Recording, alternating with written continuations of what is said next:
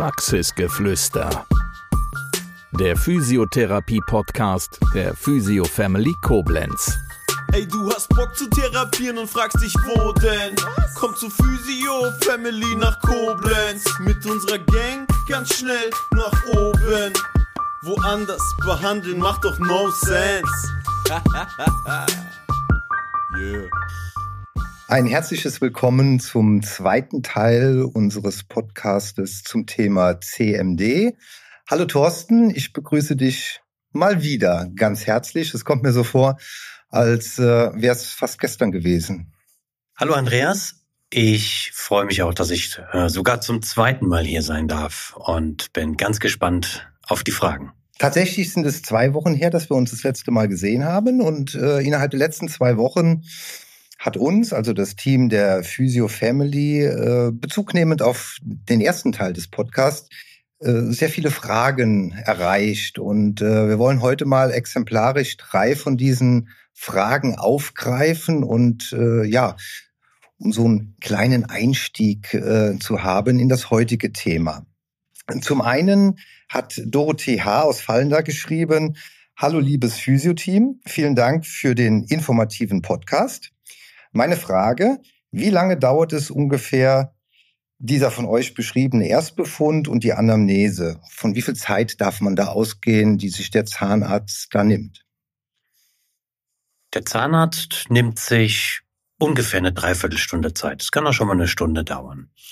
Was wir zusätzlich noch machen, ist ein Vorgespräch mit unseren Mitarbeiterinnen und genauso eine Nachberatung mit unseren Mitarbeiterinnen, wo dann verschiedene andere Fragen noch geklärt werden können. Insgesamt sollte man damit rechnen, anderthalb Stunden bei uns in der Praxis zu sein. Stefan K. aus Koblenz möchte gerne wissen, mit welchen Kosten muss man rechnen bei der CMD-Behandlung, Thorsten? Das hängt natürlich sehr stark davon ab, was man behandeln muss.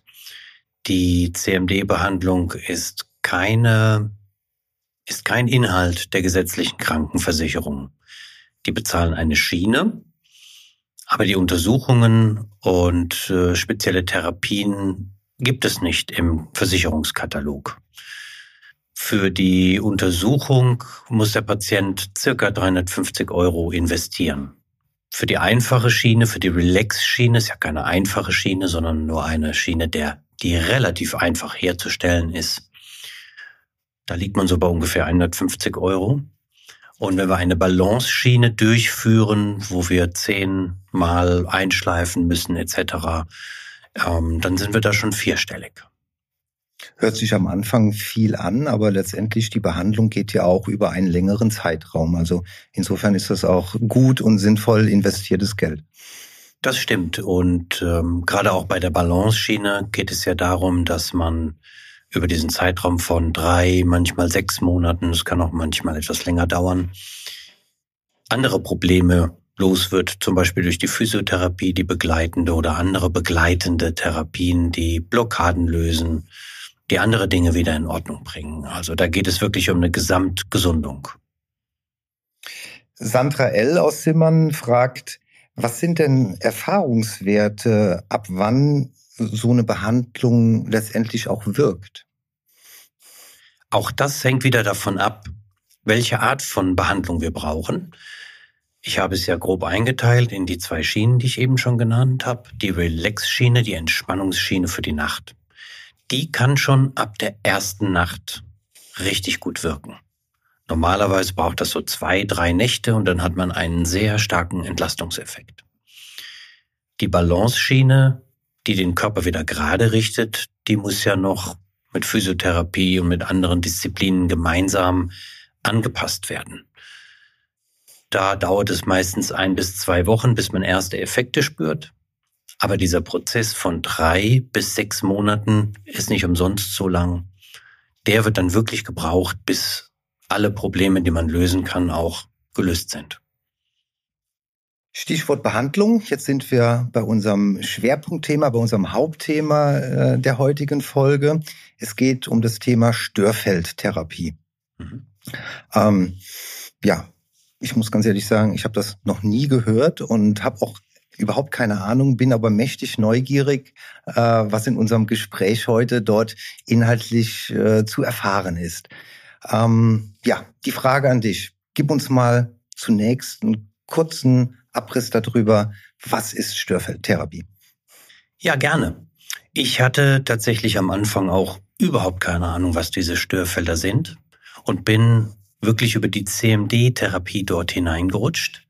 Denn es kamen Patienten mit ganz ungewöhnlichen Fragestellungen. Zum Beispiel kann mein Knieschmerz etwas mit äh, meinen Zähnen zu tun haben oder ähm, meine Herzrhythmusbeschwerden oder ähnliches. Da mag einiges mit CMD zusammenhängen. Aber viele Dinge waren damit nicht erklärbar. Und mittlerweile weiß ich, dass häufig beim Ziehen von Zähnen oder wenn sich wurzelbehandelte Zähne entzünden, im Kiefer bestimmte Zellen aktiviert werden. Also es gibt immer verschiedene Zellarten, die im Gewebe liegen, so im Kiefer auch. Und da sind es, man nennt es Ölzysten, darf man sich vorstellen, wie eine Fettzelle. Und die werden aktiviert durch ein Trauma, durch das Zahnziehen, durch die Wurzelbehandlung, durch die Entzündung, wodurch auch immer. Es gibt noch andere Theorien, weshalb das so ist. Und wenn die aktiviert werden, dann vermehren die sich zu so einem Zellklumpen. Und dieser Zellklumpen wirkt über verschiedene Wege auf den Körper. Meistens so, dass an völlig anderen Stellen im Körper Entzündungen erhöht werden. Und zwar dort, wo jeder seine eigene Schwachstelle hat. Zum Beispiel eine Narbe von einem Bänderriss. Und auf einmal tut das Fußgelenk an dieser Stelle weh. Es kommt aber als Fernwirkung von dem Zahn oder von der entzündeten Kieferstelle, wo mal ein Zahn war. Und das ist ein so brisantes Thema und ein so unbekanntes Thema, dass ich mich darauf spezialisiert habe. Für mich nochmal zum klaren Verständnis. Also ich als chronischer Rückenschmerzpatient könnte es zum Beispiel sein, dass die Ursache oder die Mitursache gar nicht nur am Rücken liegt oder an der Statik meiner Beine, sondern letztendlich, äh, dass die Ursache im Bereich meines Mundes äh, von veränderten Zellen letztendlich kommt. Absolut. Da habe ich ein ganz aktuelles Beispiel. Ähm, vor, ich denke, ungefähr vier Wochen war eine Patientin äh, zur Kontrolle bei mir der ich drei Monate zuvor einen Störherd aus dem Kiefer heraus operiert habe. Und da war das Thema mit ihren Beschwerden in der Lendenwirbelsäule, das äh, hatte sie bei ihrer Anamnese angegeben. Das war aber erstmal gar nicht das Hauptthema, weil es um andere Probleme ging. Und jetzt sagte sie mir, oder beziehungsweise sie fragte mich, kann das sein? Seitdem Sie äh, mir den Störherd beseitigt haben, kann ich morgens wieder aufstehen, ohne Beschwerden zu haben. Und ich kann auch wieder eine längere Zeit stehen, ohne dass mein Rücken mir wehtut. Und dann habe ich das nachgeschaut. Es gibt Tabellen dafür, was womit zusammenhängt. Also welche Zähne mit welchem Organ oder welchem Gewebe, mit welchem Sinnesorgan zusammenhängen. Und sehe da, das waren genau die Zähne oder der Zahnbereich, der zur Lendenwirbelsäule gehört. Und von daher konnte ich dir das so erklären. In der Schulmedizin kennt man es zum Beispiel über die Fußreflexzonentherapie, ne? dass man sagt, okay, das sind äh, an den Füßen äh, sind äh, bestimmte Organe oder Bereiche des Körpers, sind dort bestimmten Zonen zugeordnet. Kann man sich das auch so im Bereich der Zähne vorstellen? So kann man sich das vorstellen. Also die Füße sind ja ein sogenanntes MAPS, ein Mikroakupunktursystem, genau wie die Hände, da sind alle Punkte dran, oder auch wie die Ohren. Das kommt aus der chinesischen Medizin. Und die Chinesen haben über dreieinhalbtausend Jahre in ihren Medizinbibliotheken die Daten gesammelt und haben dann eben irgendwann mal festgestellt, dass ein Organ mit einer Haut, mit einem Gewebe, mit einem Sinnesorgan, mit einer Emotion und mit einem Zahn zusammenhängt. Und dafür gibt es Tabellen, die sogenannten Zahnorgantabellen. Ja, klingt erstmal schwierig, die können auch sehr umfangreich sein, aber es ist tatsächlich so. Ein Zahn oder ein Zahngebiet hat Kontakt zum Beispiel mit einem bestimmten Organ. In der Praxis ist es so, dass der Patient ähm, kommt und beschreibt seine Symptome, also seine Gelenkschmerzen oder seine Kopfschmerzen oder seine Schlaflosigkeit. Und dann ist der Weg, dass du schaust, äh, sind die zugeordneten Zähne dort in Mitleidenschaft oder gibt es dort Entzündungen? Oder ist der Weg eher andersrum? Du machst einen Status vom Gebiss und dann kann man letztendlich zuordnen, auf welche Organe äh, das zutrifft. Wir machen beides. Denn als Zahnarzt bin ich natürlich erstmal dazu angehalten, einen Zahnstatus zu machen und das ist auch völlig richtig so. Zähne anschauen, Zahnfleisch anschauen, Kiefer anschauen, ein Röntgenbild machen, wenn kein aktuelles da ist. Das ganze Klassische, was jeder Zahnarzt macht. Wenn ich darauf eine Entzündung erkenne oder irgendetwas anderes Unregelmäßiges, dann untersuche ich das. Ich gehe aber gleichzeitig auch andersrum vor. Ich weiß ja, welche Organe mit welchen Zähnen verbunden sind oder welche Symptome häufig mit welchen Zähnen verbunden sind. Und dann kann ich auch dort schon näher nachschauen. Also wir nähern uns eigentlich von beiden Seiten. Jetzt sagtest du am Anfang, dass äh, oft ein Trauma vorliegt, also ein Zahntrauma durch eine Wurzelbehandlung oder durch einen gezogenen Zahn oder durch eine Entzündung. Ähm, sind das so die häufigsten Ursachen, dass diese Zellveränderungen entstehen oder gibt es da noch andere Ursachen äh, für? Es gibt noch jede Menge andere Ursachen und es ist auch noch nicht ganz klar, wie so ein Störherd schlussendlich entsteht. Was ich selber beobachte, ist, dass es fast immer passend zu dem jeweiligen Zahngebiet ein emotionales Trauma gibt aber häufig sind auch andere Zivilisationsfaktoren ursächlich, also Mangelernährung oder Stress. Ich denke, dass es ganz oft eine Vielzahl der verschiedenen Dinge sind, dass wenn jetzt jemand zum Zahnarzt kommt und zum Beispiel ein Weisheitszahn gezogen werden muss, er gleichzeitig unter Stress steht, vielleicht sich deshalb nicht besonders gut ernährt und noch irgendetwas anderes ist, dann ist diese Region insgesamt so geschwächt, dass der Körper den Knochen nicht gesund ausheilen kann. Ich glaube nicht, dass es immer nur einen Faktor gibt, der ursächlich ist. Es müssen wahrscheinlich zwei, drei Dinge zusammenkommen. Und genau das macht es natürlich auch so schwierig in der Diagnostik, aber auch in, in der Therapie. Beziehungsweise auch da in dem Versuch, das zu verhindern, wenn wir Zähne ziehen, da haben wir mittlerweile besondere Maßnahmen, die wir ergreifen und Dinge, die wir unseren Patienten vorher raten, spezielle Mikronährstoffe zu nehmen, stressfrei zur Behandlung zu kommen und so weiter, um eben diese Faktoren im Vorfeld auch schon auszuschließen. Das heißt, hier geht es dann wirklich nicht nur um eine reine Behandlung der Zähne, sondern hier geht es um ein umfassendes äh, Angebot, also über Verhaltensweisen, Lebensverhaltensweisen, über die emotionale äh, Schiene, über Stressmanagement, äh, sehr, sehr vielschichtig, ja. Das ist völlig richtig, ja. Mm, man muss das natürlich auch als Patient annehmen wollen, aber den Rat geben wir jedem Patienten, denn wir sehen ja, dass diese Dinge einen Einfluss haben. Und der Mensch ist eben kein Baukasten, wo ich einen Zahn rausziehen kann wie eine Schublade. Es hängt im Körper alles mit allem miteinander zusammen und das muss man berücksichtigen, wenn man wirklich Gesundheit schaffen will. Ich habe eben wahrgenommen, dass äh, ja, das ein Feld ist, was noch gar nicht so intensiv untersucht wurde auf der einen Seite, aber auf der anderen Seite durch den Einfluss der traditionellen chinesischen Medizin schon eine jahrtausendalte Geschichte und Erfahrung hat. Ja, das ist teilweise etwas erschreckend. Denn unser Medizinsystem ist ja wirklich hervorragend, ist aber eben auf die Reparatur von Einzelgebieten spezialisiert und da ist es auch wirklich absolut spitze. Diese Gesamtheit zu erfassen, dieses ganzheitliche Denken ist in unserem System nicht mit eingebaut. Man kann das mit Sicherheit hineinbringen, aber bisher trifft man da eher auf Weigerung. Und ähm, es wäre gar nicht so schwer, dieses ganzheitliche Denken mit einzubringen. Die Daten sind ja auch da. Wir haben ja natürlich jede Menge Daten über psychologische Dinge, über die Wirkung von Mikronährstoffen, über die Auswirkungen von Stress. Beim äh, Herzinfarkt kennt das jeder. Ähm, das Bild wird nur nicht zusammengefasst. Das ist ein Problem an unserem Spezialistentum, was wir in der Medizin haben.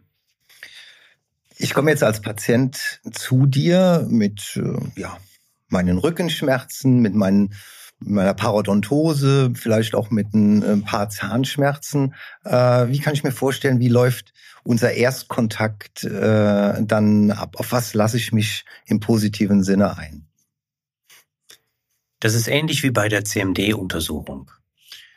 Zunächst mal musst du dich durch einen Riesenberg durchwühlen ähm, von Anamnesefragen, wo wir ganz viel wissen wollen, denn die Patienten kommen ja mit äh, vielen verschiedenen Symptomen zu uns und das müssen wir versuchen einzuordnen, in, in ein Schema zu bringen.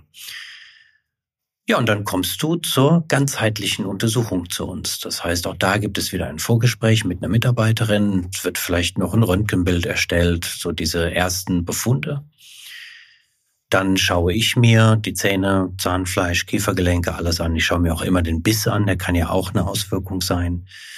Und dann habe ich eine spezielle Methode, nämlich einen bestimmten funktionellen Muskeltest. Man kann über die Muskulatur sehr, sehr gut verschiedene Dinge im Körper testen. Das hängt damit zusammen, dass die Nerven, wenn man sich mal so wie so eine Spaghetti vorstellt, die man dann in der Hand hat im Hirnstamm, ähm, alle zusammenfließen und im Hirnstamm gebündelt werden. Und der Zahnnerv oder der Nerv, den Bereich, der den Bereich des Kauorganes versorgt, das ist der einzige Nerv, der Kontakt mit all diesen Nerven, mit all diesen Spaghettis hat. Und wenn also eine Entzündung von einem, sagen wir mal, rechts unten von einem Backenzahn ähm, dort hineinfeuert, dann wird die Spaghetti, wenn ich bei dem Vergleich bleiben darf, die mit diesem Bereich verknüpft ist, immer gestört. Und das kann ich über die Muskelmessung feststellen. Mit zusätzlichen Tests, indem man dann mit einem Finger auf den Zahn drückt, während man den Muskel misst. Da gibt es ein bestimmtes äh, Verfahren, das kann man zum Beispiel auch im Internet sich anschauen, auch bei uns äh, auf der Homepage angucken. Und damit kann ich diese Zahnbereiche abchecken und kann dann auch sagen, was ich dort finde. Es gibt verschiedene Arten von Störherden. Wurzelstörherd oder einer, einer Stelle, wo eben ein Zahn gezogen wurde und die haben bestimmte Charakteristika. Wenn wir das genau wissen, dann können wir an diesem Tag in Absprache mit dem Patienten natürlich spezielle Blutbefunde erheben, nochmal spezielles Röntgenbild machen, ein 3D-Röntgenbild, vielleicht noch andere Befunde erheben und auch schon besprechen, wenn zum Beispiel eine Operation nötig ist, um diese Zellen, die ich am Anfang erwähnt habe, einfach aus dem Kiefer herauszuholen. Die gehen nämlich nicht von alleine weg was genau man tun muss, wie viel Vorbereitung wir brauchen, ob der Patient vielleicht noch eine Vorbehandlung bei einem Heilpraktiker oder beim Hausarzt braucht. Und das wird dann schon mal alles eingeleitet. Und wenn alle Befunde da sind, dann nochmal besprochen. Und dann kann dieser Herd beseitigt werden. Das heißt, du gehst, oder besser gesagt, ihr als Team geht wieder von vielen verschiedenen Seiten an das eigentliche Thema dran und äh, eine mögliche Operation oder und Beseitigung des äh, Störherdes ist dann letztendlich die vorerst finale Aktion. Und dann gibt es wahrscheinlich auch noch eine Nachsorge, eine Nachbehandlung. Das stimmt. Wir müssen und wollen natürlich da von ganz vielen verschiedenen Seiten rangehen, da jedes Individuum ja völlig vielschichtig ist mit seiner Geschichte, mit seinen erlittenen Traumata, seiner Mikronährstoffversorgung, diese ganzen Dinge, die wir vorhin schon erwähnt hatten. Deshalb muss man sich das anschauen und muss den besten Zugang wählen. Und wenn dann dieser Störherd beseitigt ist, dann gibt es natürlich klar eine Nachsorge, vielleicht auch Nachbehandlung noch bei anderen Therapeuten, je nachdem eben, wo die Ursache herkommt. Jetzt haben wir schon unheimlich viel über inhaltliche Dinge, was Störfeldtherapie angeht, gehört und der Ablauf, wie es ist, wenn man zu dir in die äh, Praxis kommt. Ähm, ich bin ein Mensch, der mm, ja schon fast eine chronische Angst vor Zahnärzten oder vor der zahnärztlichen äh, Behandlung hat. Und jetzt stelle ich mir gerade vor, ich sitze bei meinem Zahnarzt oder liege bei meinem, meinem Zahnarzt, den Mund geöffnet und er will eine Wurzelbehandlung machen und ich gib ihnen so den Tipp, Mensch, ich habe da letzte Woche einen Podcast gehört, da ging es über Störfeldtherapie, können Sie das auch? Ich glaube, das wäre der falsche Weg, äh, einen Zugang zur Störfeldtherapie zu bekommen. Du als Experte, wie gehe ich sowas an? Wie, wie kann ich das, was ich jetzt neu gehört habe, wie kann ich das für mich anwenden? Ich habe mich damit mal eine Weile beschäftigt, denn es fällt ja häufig auch schwer, solche Fragen zu stellen. Und ähm, es ist ja auch so, dass diese Störfeldtherapie ganz oft auch auf Ablehnung stößt bei meinen Kollegen. Die Frage, die ich mir dazu ausgedacht habe, die man seinem Zahnarzt stellen sollte, ist, können meine anderen Beschwerden mit meinen Zähnen zu tun haben? Dann kann der Ja oder Nein sagen und das bleibt relativ neutral. Wenn er Ja sagt, dann weiß ich, er hat sich damit beschäftigt. Und dann kann man weiter auf das Thema eingehen. Wenn er Nein sagt, dann weiß ich, er hat sich entweder nicht damit beschäftigt oder lehnt es ab. Und dann sollte man selber recherchieren. Wir sind ja heute durch Dr. Google, wenn ich das hier sagen darf im Podcast, in der Lage, nach unseren Symptomen zu fragen, Knieschmerz und Zähne. Und dann komme ich auf entsprechende Seiten und Situationen und kann mich einlesen und komme auf Homepages von Praxen und dann folge ich meinem Bauchgefühl, ob ich eben für diese spezielle Thematik mal einen Spezialisten aufsuche. Und mein Bauchgefühl sagt mir gerade, dass es, glaube ich, sehr, sehr sinnvoll wäre, solche Seiten mal aufzusuchen und äh, diesen Weg einfach mal zu gehen. Lieber Thorsten, vielen, vielen Dank. Erstmal äh, ja, im Namen des Teams der Physio Family, der Zuhörer und äh, ganz persönlich auch ein Dank von meiner Seite aus. Du hast mir doch ein paar Ängste genommen. Das freut mich. Es war ein spannendes Gespräch und eine tolle Podcastaufnahme. Ich danke euch allen auch und ich danke der Physio Family für diese Möglichkeit, das äh, in die Öffentlichkeit zu bringen. Denn das ist äh, das Wichtigste daran, dass die Patienten, die das hören, verstehen, dass es mehr gibt als das, was man kennt. Dankeschön dafür. Das war Praxisgeflüster, der Physiotherapie-Podcast der Physio Family Koblenz. Bis zum nächsten Mal. Wir freuen uns, wenn du auch dann wieder gespannt zuhörst.